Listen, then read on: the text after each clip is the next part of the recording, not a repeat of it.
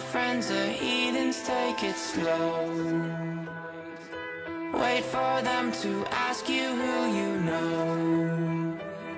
Please don't make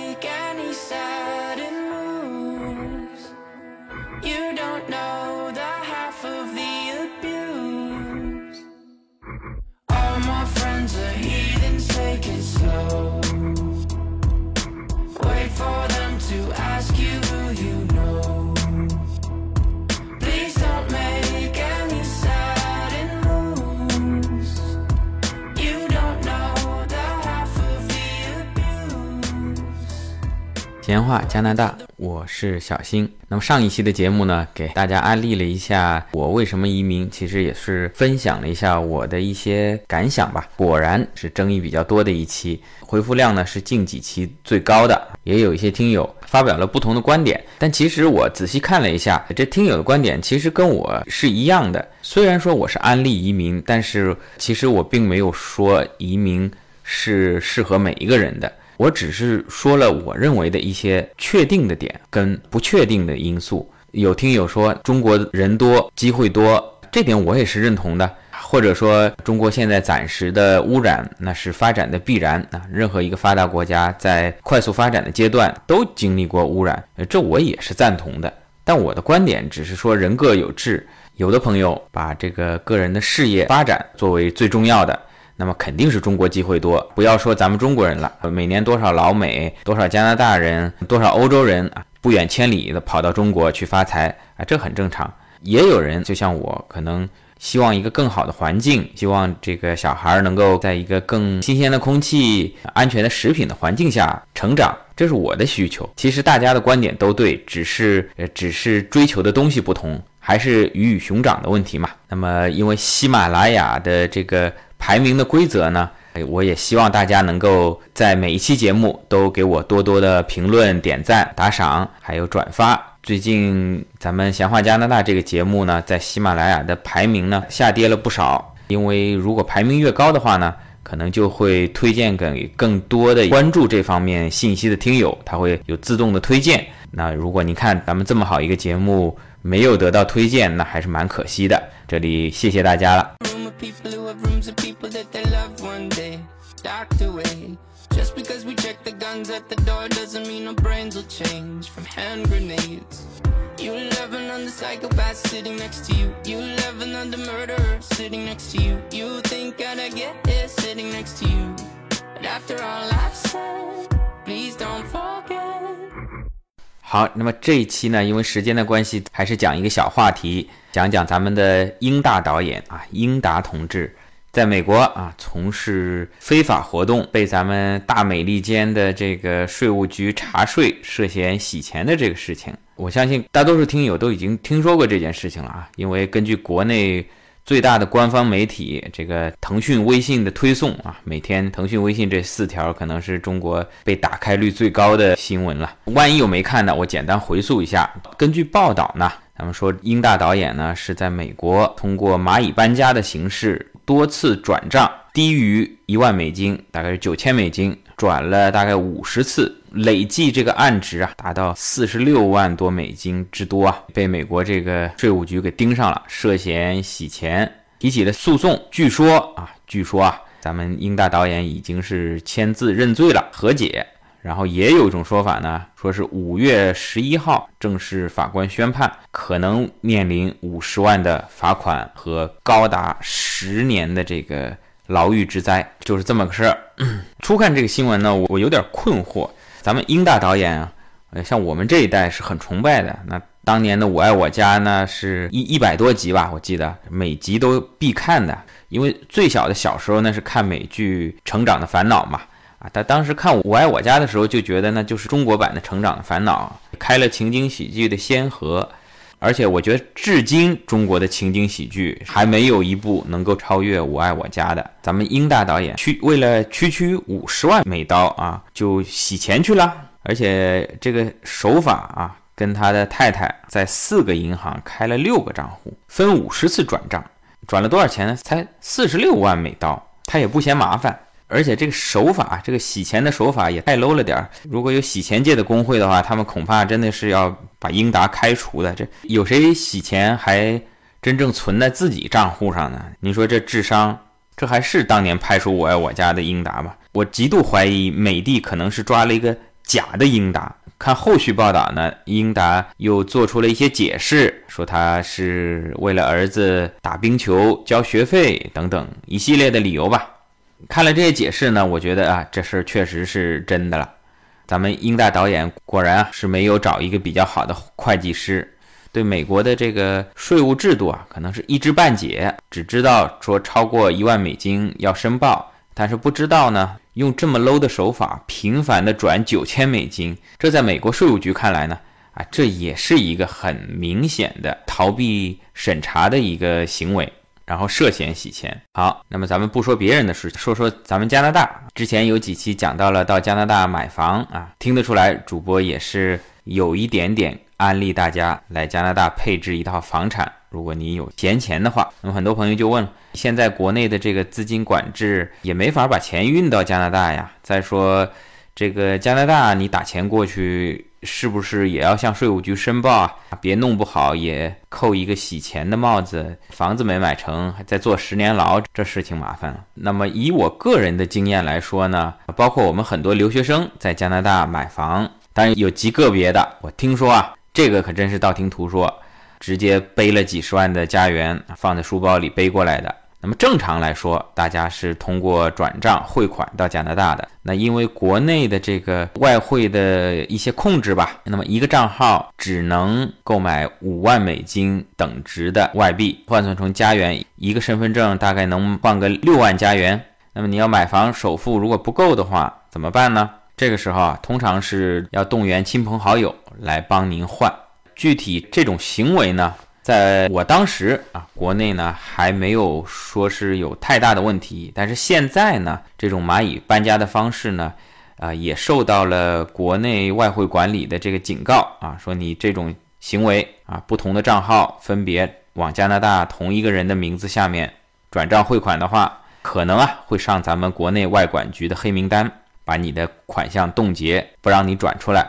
对于加拿大这一边啊，是不是要向加拿大的税务局也好，政府也好申报呢？啊，在这一点呢，我今天还特意咨询了我们这边的加拿大的注册会计师，得到的确切消息呢，加拿大您是不需要主动向税务局申报的。大家听到这儿开心了是不是？啊，有想洗钱的，是不是准备到这儿来洗？当然没有那么容易了。如果您超过一万加元的话，银行是有义务主动。向税务局申报的，并且呢，他有可能会要求您给银行一个解释，然后银行呢代替您向税务局主动进行申报啊，并且你说我一笔转五千块，呃，紧接着我再转一笔五千块，行不行呢？那您的想法就跟咱们大导演差不多了。我不建议大家这样冒险，而且呢，在加拿大您转账呢，滚动的二十四小时之内，如果超过一万加元的话。也是需要申报的啊！您比如说，您转了五千，然后过了二十个小时，第二天又转了五千，是需要申报的。那说到这儿呢，了解一些加拿大税务申报体系的朋友呢，也会问这么一个问题：那我如果使用蚂蚁搬家的方式，比如说国内这边啊没有上黑名单，把这个钱放出来了，那我作为加拿大这一边，会不会把这个钱视作为一种赠与？比如说我个人的账号只能汇。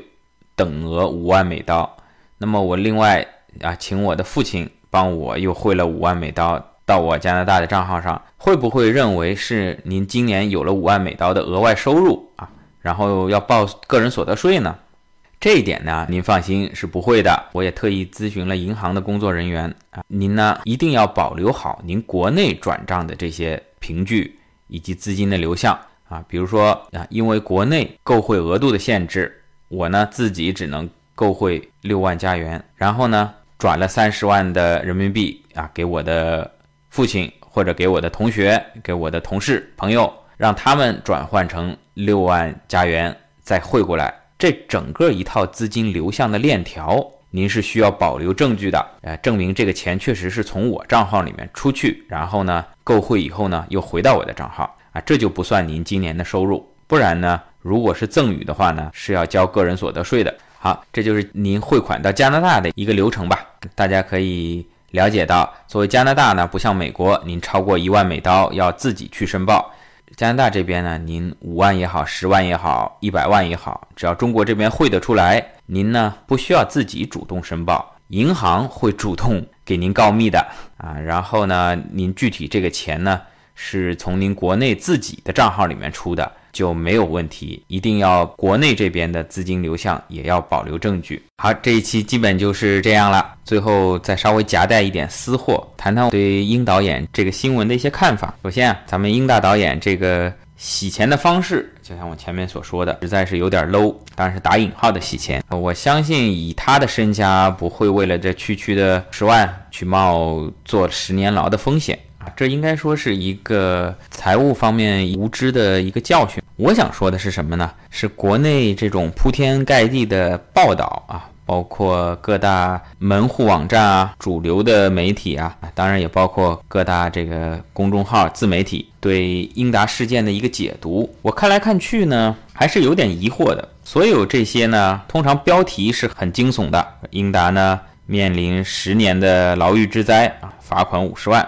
然后洗钱很抓眼球的字眼，但是我我就没有看到有哪一篇真正报道这个钱的来源，它是否是合法。英达从中国转到美国，他这五十万刀是他做导演的所得收入吗？在国内有没有交过税？还是工资收入？还是什么收入？合不合法？没有相关的报道。那么一旦如果是合法收入的话呢？呃，我觉得这只是说在有意或者。无意或者无知的情况下，在规避美国的这个汇款管制的一种审查啊，在美国这当然这也是一个违法行为。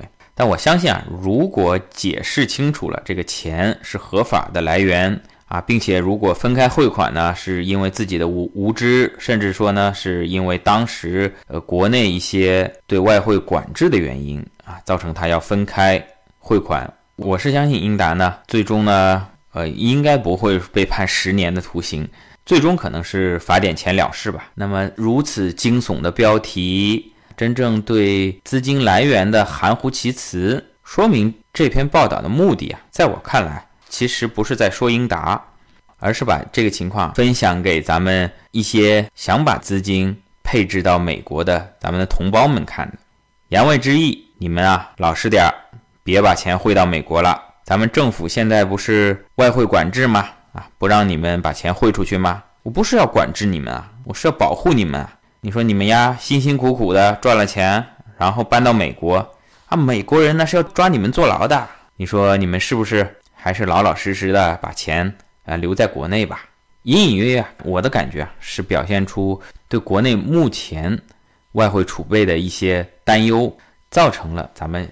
新闻报道有着一些明显的倾向性，在我看来，这种报道呢是一种呃虚假的真实。说真实呢，这些事情确实是真的啊。英达有这么个人啊，分五十次汇款也有这么回事儿，被美国查也是有的。但是具体钱怎么来的没有说，是洗钱还是逃税还是逃避监管，没有定论。那么相比几十年前、十几年前这种媒体。公然的造假，我们现在的新闻界显然更加具有了一些技巧性。在过去呢，可能是简单的直接搞一个假新闻，咱们农业亩产能够达到万斤以上，这显然是假的。而现在呢，通常呢这些事情都是真的，但是报道的强度跟报道的角度，这个是有选择性的。我举个例子，也是很早以前发生的一件事儿，是大家熟悉的，我爸是李刚。根据报道呢，就是这个官二代开着宝马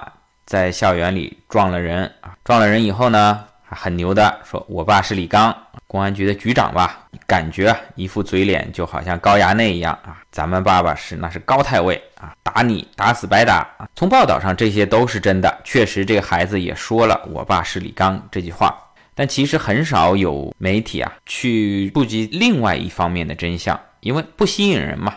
那真相是什么呢？这个孩子啊，当时撞了人呢，是惊慌失措的。下车以后呢，看见校园里面的一位保安。这位保安呢，跟他呢是认识的，但是可能名字叫不出来。平时呢，他跟这个孩子的父亲李刚，因为是公安局长嘛，是认识的，跟他爸爸比较熟啊，跟他呢啊见过面，但是彼此呢可能不知道叫什么。那么这个孩子的意思呢，就是说，哎，这位保安叔叔，我爸呢是李刚，我这儿呢闯祸了，您能不能赶紧跟他联系一下？我的理解，这只是一个小孩子。你说他是官二代，开着好车，有一点得意忘形，这点我也是认同的。但你说一定是说嚣张到我爸爸是公安局长，撞死你白撞，真的有这么嚣张吗？呃，我这里是打一个问号的。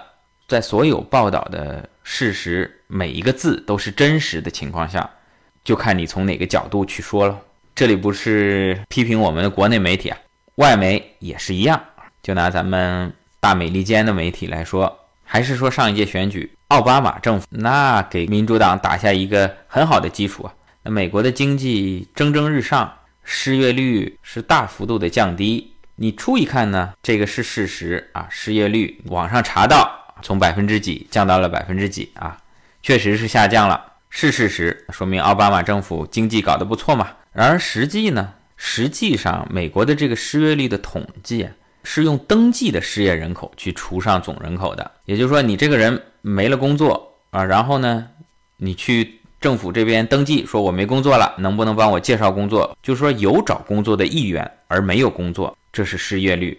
而有些人啊，他失业了以后呢，呃，或许自己做做小生意啊，如果是咱们中国的移民做做代购，或者呢，他觉得哎，奥巴马政府的福利不错啊，我失业了没有低收入。能够领到一定的福利也不错，而且找工作又很难又很累，我就不找工作了。其实啊，这个总的失业人口是并没有降低的。作为奥巴马执政的八年，只是说去登记想要找工作的人数降低了。这说明什么呢？这说明奥巴马政府在滥发福利嘛，搞得有点近似于欧洲的那种福利社会。失业的人压根儿他不想去重新工作了嘛。如果啊从这个角度报道呢？那奥巴马恐怕留给民主党的并不是一个好的遗产了。好，那这期就说到这儿吧。啊，咱们两会期间尽量批评美帝，少谈国内的事情。就在这里，还是拜托大家点赞、打赏、转发、评论。咱们下期再见。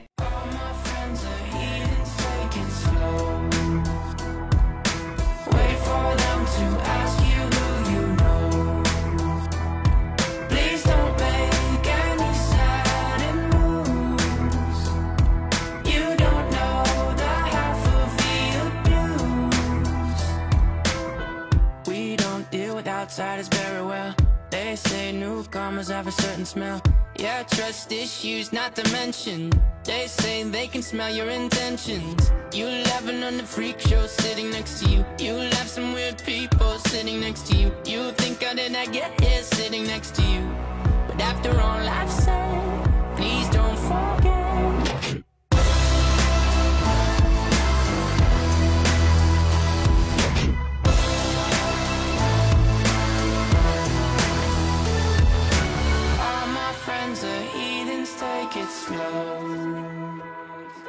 Wait for them to ask you who you know.